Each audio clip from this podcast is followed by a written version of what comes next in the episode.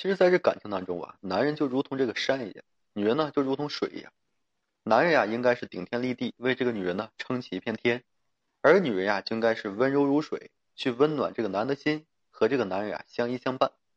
男人和女人啊，其实每人都有这个自己的本分。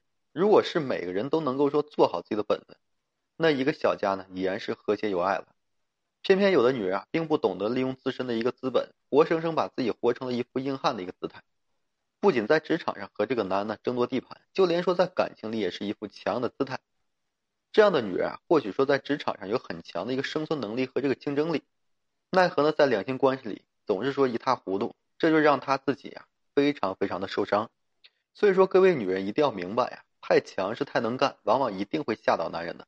因为男人在和你相处的过程中呢，丝毫没有这个存在感，还要忍受的你的这个简单直接，而这个温柔的女人呢，在感情里往往就是男的一个最爱。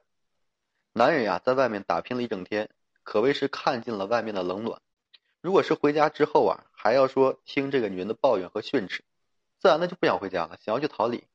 对于男人来说呀，想要的并非是一个多么能干和这个强势的妻子，更想要的是一个知冷知热，能够说体贴自己的另一半。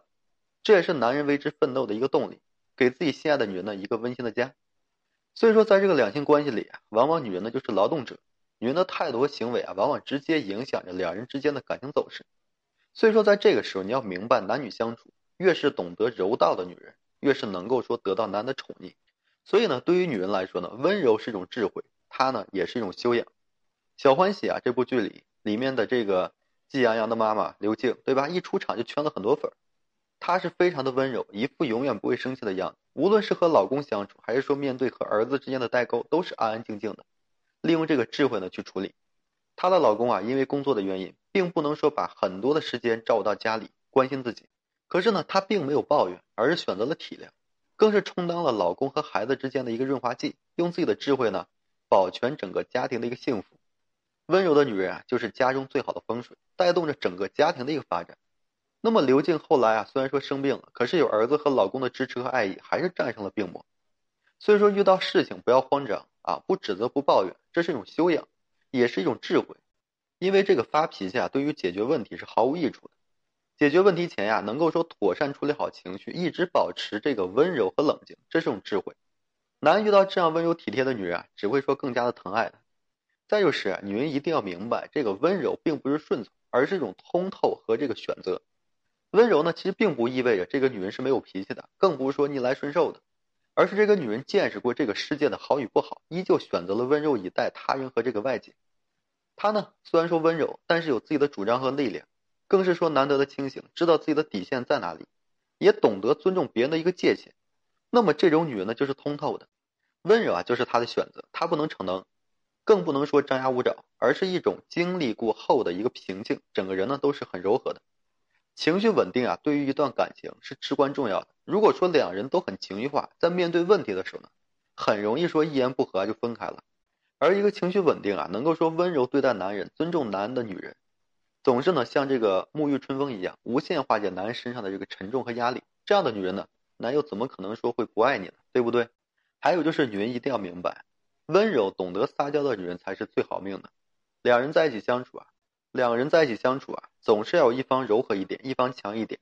而男人是好面子的动物，女人呢不妨就学会什么呢？扮演柔和的角色。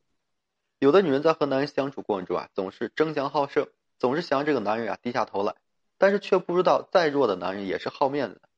你如果说懂得维护男的面子，男人呢就会给你想要的宠爱。那么很多的事情，女人只要说柔和一点，撒娇一点，其实男人就心软了，不会再和你去计较了。